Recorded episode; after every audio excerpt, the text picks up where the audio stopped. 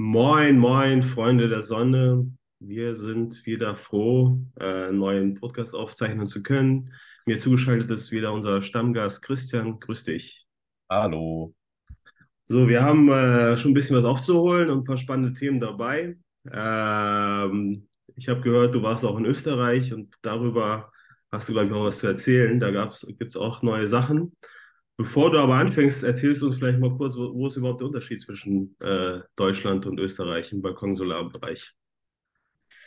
Also Österreich ist einfach mal ein bisschen schneller als wir. Das ist der Hauptunterschied. Die haben damals, äh, als äh, bei uns gerade das losging, mit man könnte ja nur mal drüber nachdenken, das zu erlauben, äh, hat, wurde das in Österreich tatsächlich schon umgesetzt, dass man eben mit dem Balkonkraftwerk einspeisen darf.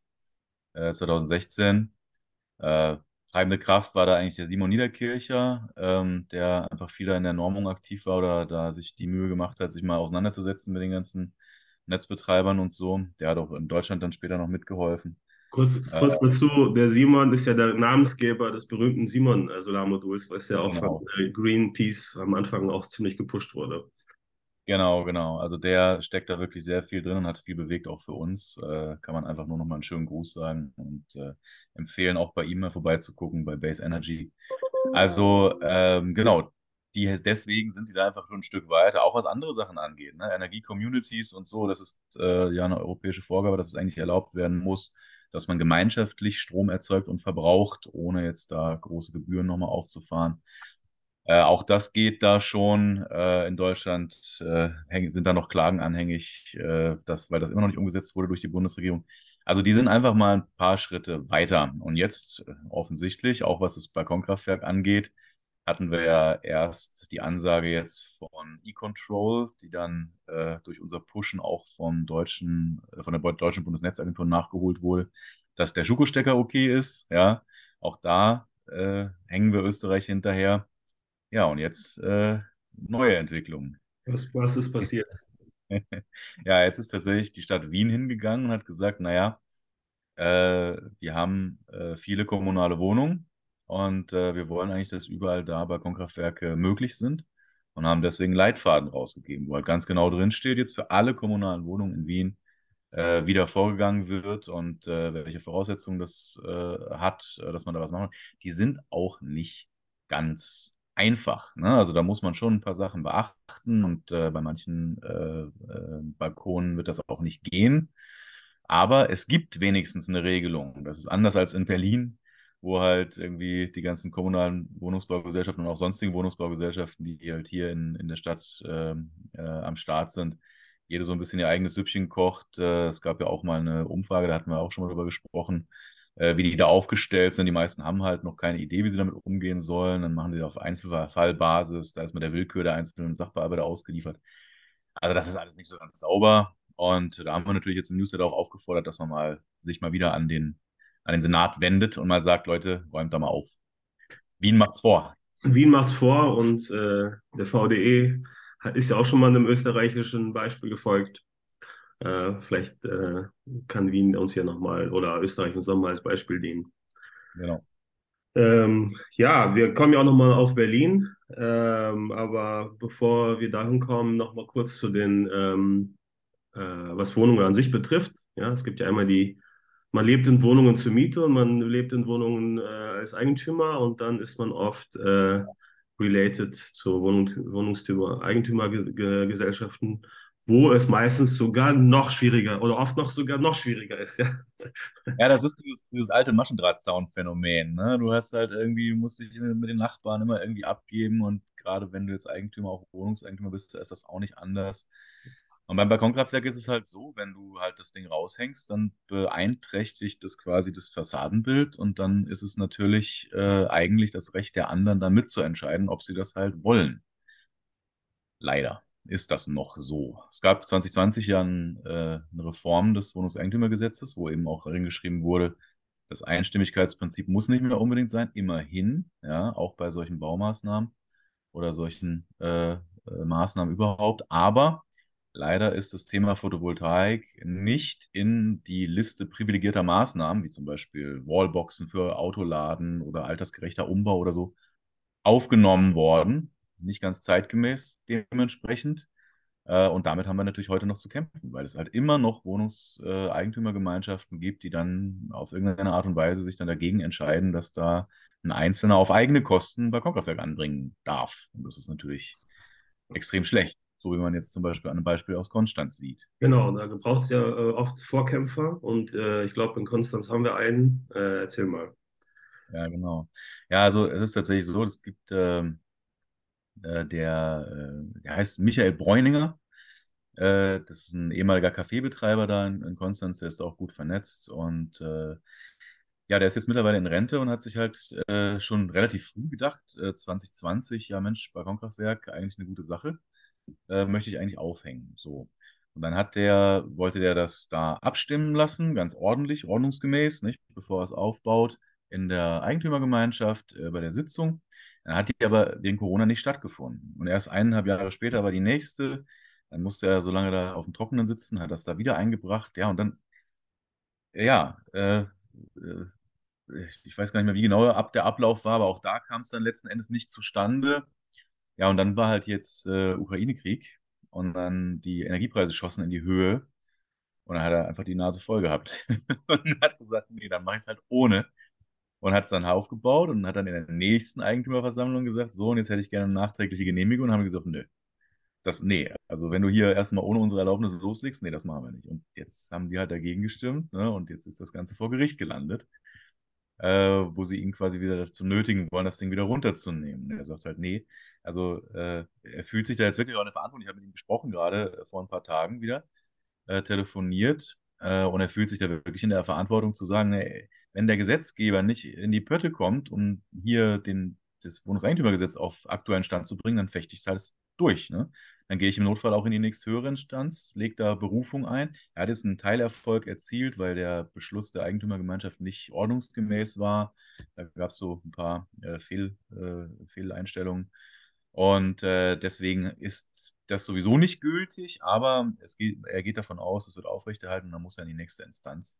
Und wir haben natürlich auch gesagt, da unterstützen wir ihn dann auch, ne, wenn das dann, keine Ahnung, machen wir ein Crowdfunding oder sowas, um die Kosten dafür ihn zu übernehmen im Fall. Müssen wir mal gucken.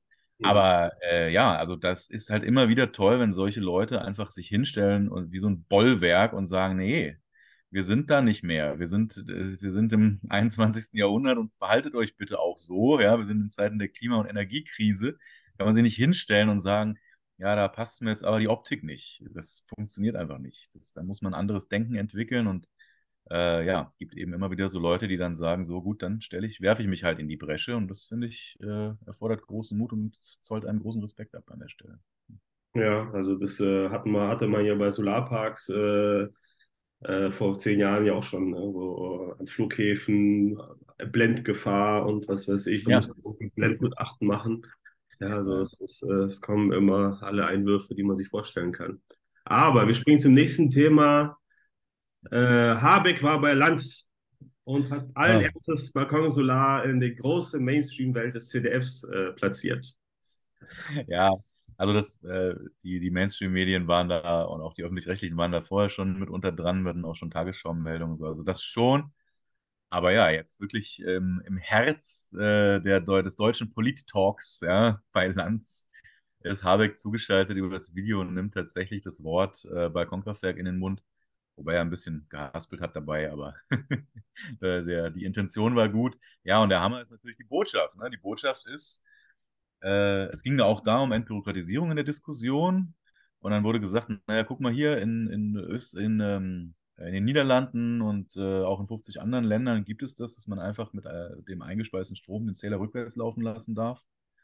Net Metering nennt sich das, sodass man quasi eins zu eins gegenrechnet. Ne?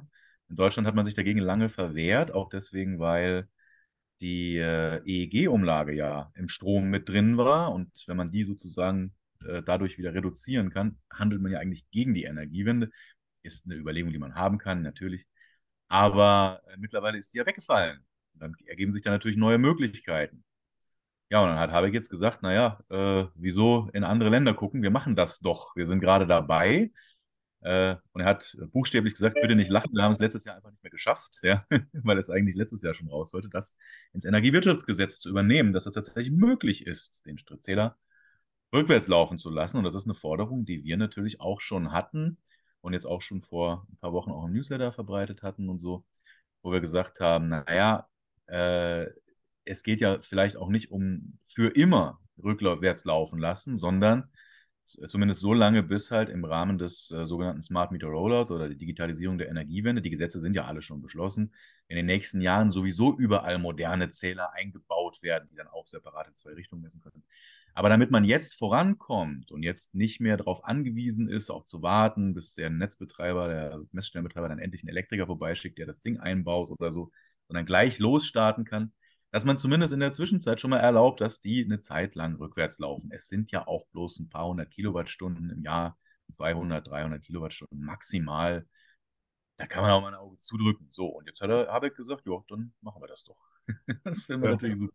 Das ist, das ist wirklich der Hammer. Äh, ich ich, ich, ich kenne es ja in Holland und anderen Ländern mit Net-Metering.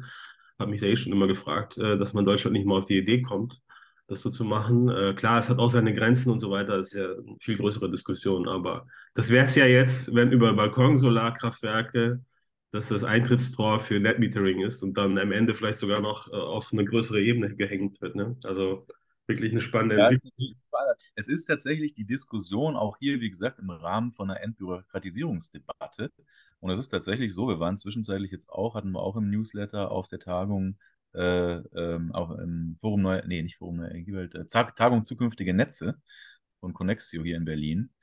Und da war der Staatssekretär, äh, Dr. Greichen war dabei und der hat äh, gesagt, dass äh, ein Entbürokratisierungspaket, das eigentlich, also Gesetzespaket, das eben eigentlich auch schon für letztes Jahr geplant war, jetzt vor Pfingsten rumkommen soll. Und da haben wir natürlich auch große Hoffnung, dass wir da noch ein paar Änderungen tatsächlich bewirken konnten oder mit reinbringen konnten, weil wir natürlich auch ans Entbürokratisierungsreferat uns gewandt haben und gesagt haben, Mensch, das mit dem Balkonkraftwerk, das kann man eigentlich auch alles ganz viel einfacher machen mit Reduzierung der Anmeldung äh, und mit äh, eben auch Net-Metering und was weiß ich was. Also es ist durchaus möglich, dass uns da in den nächsten Wochen noch eine angenehme Überraschung bevorsteht. Und wenn das dann zusammen mit dem Net-Metering gemacht werden kann, wäre das ja eine schöne Sache. Ja. Äh, ich will es noch mal kurz erklären, Net-Metering. Ich glaube, das wird in Deutschland tatsächlich, äh, weil das nie in der Diskussion ist, wissen die Leute gar nicht, was das ist. Also ich kann es nur erklären, äh, in anderen Ländern, normale Hausdachanlagen oder auch Gewerbeanlagen speisen allen Strom rein, beziehen Strom, den sie brauchen. Klar, also in dem Moment, wo sie was verbrauchen und äh, bleibt es natürlich erstmal im eigenen Kreislauf. Aber am Ende des Jahres gibt es die Abrechnung und da wird einfach geguckt, wie viel hast du eingespeist, wie viel hast du rausgeholt und die Differenz zahlst du. Ja, das, das erspart auch extrem viel Bürokratie, ja, auch die, was heute mit EEG ist und Umlagen und all das, das ist alles weg. Wie gesagt, das hat seine Grenzen, aber ich will es nur mal kurz erklären, was das eigentlich ist. Wie, ist wie ein Stromsparschwein. Ne? So, in den Zeiten, in denen du was übrig hast, Kleingeld übrig hast, schmeißt du rein. Genau. Und wenn du dann das Geld wieder brauchst, dann wird geschlachtet. Ja. Genau. Wäre, wär, glaube ich, da nicht so äh, förderlich für den Speichermarkt, weil dann nutzt du das Netz als Speicher. Also wie gesagt, das hat, glaube ich, seine Grenzen. Ab einer gewissen Menge geht das vielleicht auch gar nicht mehr. Aber ja, lass uns zum nächsten Thema springen. Äh, wir sind heute am 13. Februar. Gestern gab es Wahlen in Berlin. Ja. Aber wir wollen uns nicht über die Wahlen unterhalten, aber zumindest gab es nächstes, äh, gab es letzte Woche, äh, gab es ja auch nochmal äh, ein kleines, äh, kleines Event in Berlin, was Förderung betrifft. Ja, ja. Und, äh, zwar ist es so, dass wir, also das stand eigentlich schon länger fest, ne? wir hatten eigentlich im Sommer schon mal geguckt, wie es aussieht mit dem Thema Förderung in Berlin, weil andere Großstädte natürlich da irgendwie schon vorher aktiv geworden sind.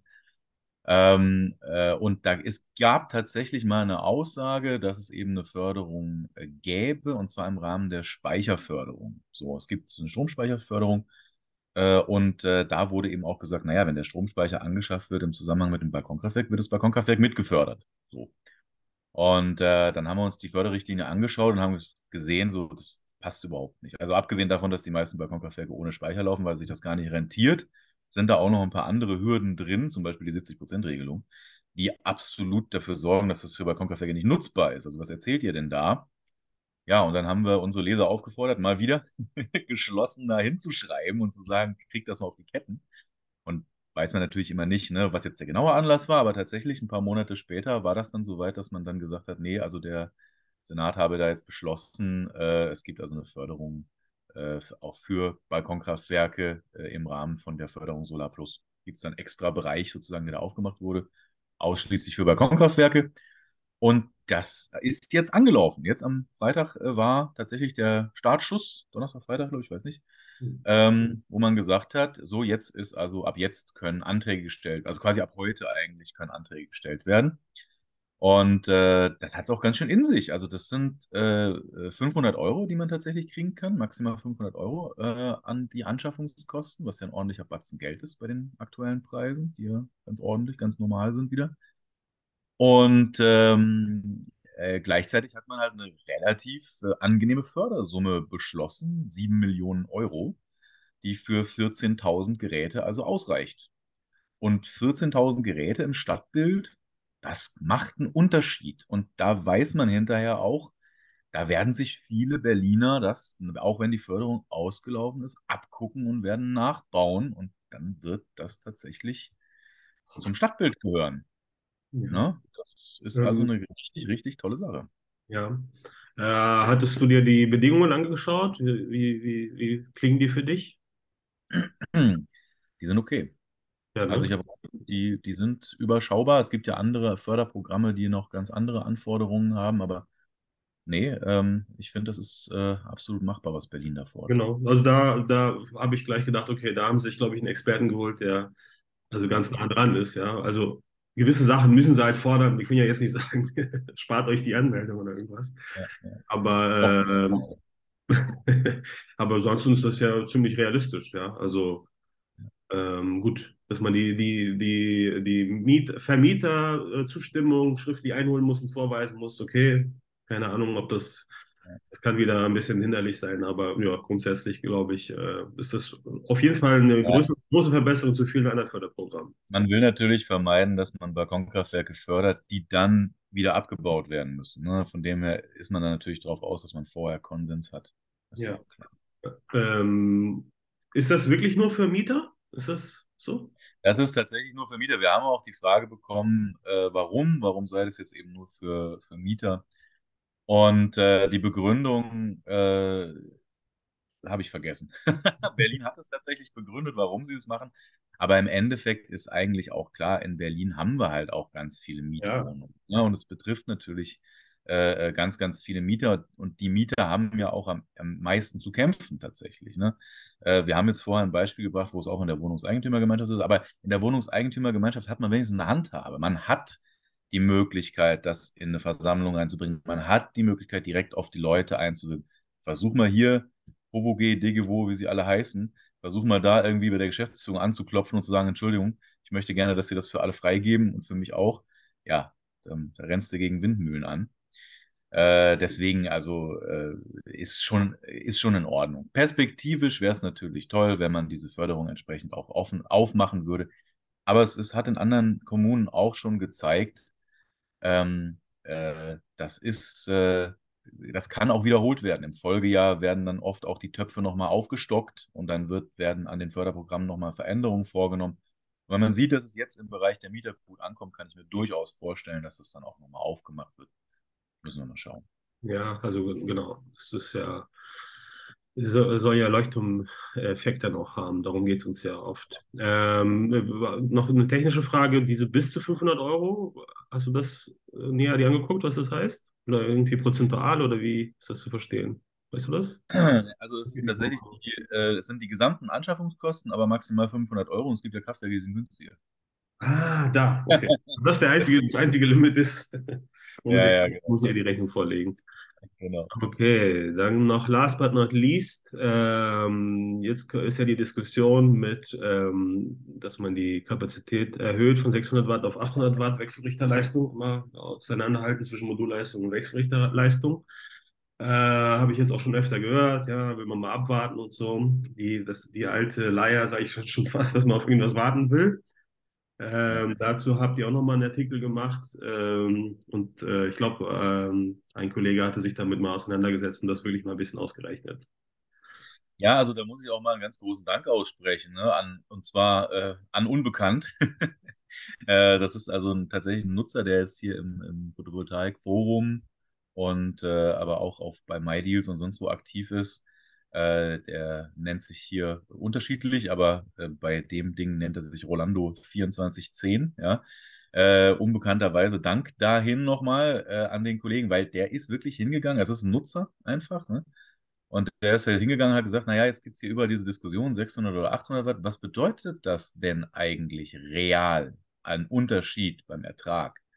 Und er ist halt hingegangen und hat gesagt, na, dann rechne ich das mal durch. Hat sich hier so eine Gratis-Version von einem sehr hochwertigen PV-Planungssoftware-Tool äh, äh, besorgt und hat darüber dann mal ein paar Berechnungen durchgeführt. Wie sieht es denn aus mit einer äh, Anlage, die jetzt, sagen wir mal, 800 Watt Module hat oder 840 Watt Module hat ne? äh, oder 820 und, und einfach mal durchkalkuliert, äh, wenn ich jetzt da einen 600 Watt Wechselrichter dran habe und wenn ich dann 800 Watt Wechselrichter dran habe. Was kriege ich da raus und wie groß ist der Unterschied wirklich? Und äh, ich habe es im, im, Newsletter geschrieben. Äh, das Ergebnis ist ernüchternd, aber auch beruhigend, ja? weil man sieht, der Unterschied, wenn man mehr Modulleistung nimmt, der kann sehr groß sein, tatsächlich. Also da ist sogar der Mehrertrag, den man rauskriegt, größer als der Zuwachs an Modulleistung, den man rauskriegt. Ähm, aber bei den Wechselrichtern macht es eigentlich keinen Unterschied, wirklich. Im Gegenteil, äh, wenn man letzten Endes hingeht und abwartet, ist die, der Verlust, den man durch die Wartezeit hat, größer als der Gewinn, den man durch 800 Watt Wechselrichter hätte. Und zwar auf die gesamte Lebenszeit des Wechselrichters, 15 Jahre bezogen, ja, als wenn man einfach jetzt loslegt mit einem 600 Watt Wechselrichter. Und das immer vorausgesetzt, dass diese 800 Watt überhaupt kommen, was ja noch völlig in den Sternen steht, ja, wo es ja auch schon ausreichend viele Gegenstimmen gibt, die sagen, ja, aber darauf sind unsere Leitungen einfach tatsächlich nicht ausgelegt. Also müssen wir im Einzelnen nochmal drüber sprechen. Ich habe jetzt auch gerade in den nächsten Tagen wieder die nächste Sitzung im, im VDE. Äh, und äh, da wird dieses Thema natürlich auch nochmal besprochen werden, weil es ja eben auch jetzt in, den, in, äh, in dem Katalog der VDE drinsteht, ähm, dem Empfehlungskatalog. Also müssen wir ran. Ja, aber wie gesagt, warten ist die schlechteste aller Lösungen. War es auch schon immer. Ja, jedes Mal, wenn mir einer sagt, naja, soll ich nicht doch noch und wenn hier noch diese Änderung, diese Vereinfachung kommt, so, komm, der muss halt zwei, zwei Formulare mehr ausfüllen und äh, vielleicht irgendwie mal eine, ein Anschreiben vom Netzbetreiber schreddern. Dann ist das eben so, ja. Dann aber jetzt mach los. Warten bringt überhaupt nichts. Und hier ist es wieder einfach genau dasselbe Spiel nochmal. Warten ist die schlechteste Alternative. Ja. Einfach machen. Einfach Mann. Machen. Wie oft müssen wir das noch sagen? Einfach machen. Äh, ja, genau. Ne? Da war irgendwas von 1,1% Unterschied, äh, bla bla. Also, genau. Also, man, man, wenn man sich halt auch mal so Spitzen an, anschaut, äh, diese Spitzen hatten man halt selten. Ja, und äh, das ist ja mal mein Spruch. Solarenergie ist, ein, äh, äh, ist kein Sprint, sondern ein Marathon. Ja, und das ist viel wichtiger auch an diesen grauen Tagen, wie wir sie heute haben äh, das läuft da behäbig vor sich her und bringt jeden Tag seine, seinen kleinen Ertrag. Ja, ja. Und dann kommt das viel mehr raus. Das, das, das ist halt das Wichtigste eigentlich, was man sich bei dieser Frage 600 oder 800 Watt äh, vorstellen muss. Es geht um die Momente, in denen die Module mehr als 600 Watt liefern. Nur in dieser Zeit macht es einen Unterschied, ob du einen 600 Watt oder einen 800 Watt Wechselrichter da hast. Und diese Momente sind halt einfach sehr selten. Das muss man halt auch einfach mal zugestehen. Ne? Man kriegt aus einem, aus einem, sagen wir mal, zwei Module jeweils 400 Watt. Äh, insgesamt 600 Watt aus diesen beiden Modulen rauszukriegen, ist nicht so einfach. Da muss wirklich die Sonne richtig ordentlich runterballern. Die muss auch ziemlich im Zenit stehen. Und dann dürfen aber die Module auch trotzdem noch nicht zu heiß sein, weil dann geht ja die Effizienz wieder runter, äh, die, die, der Wirkungsgrad wieder runter. Also das sind einfach äh, sehr punktuelle Zeiten und dann sind es auch noch gerade die Zeiten, in der man eigentlich, in denen man eigentlich verhältnismäßig wenig Strom braucht. Ne? In der Mittagszeit äh, sind die meisten dann doch irgendwie auswärts unterwegs im Büro oder sonst wo. Und äh, ähm, die wenigsten sind halt zu Hause und kochen irgendwie drei Stunden lang einen Eintopf. So, das passiert halt einfach heutzutage nicht mehr so häufig. Genau. Also nochmal, Freunde der Sonne, einfach machen, nicht warten. In diesem Sinne, Christian, vielen Dank für deine Einlassungen und bis zum nächsten Mal. Wir sehen uns. Bis dahin, mach's gut, André.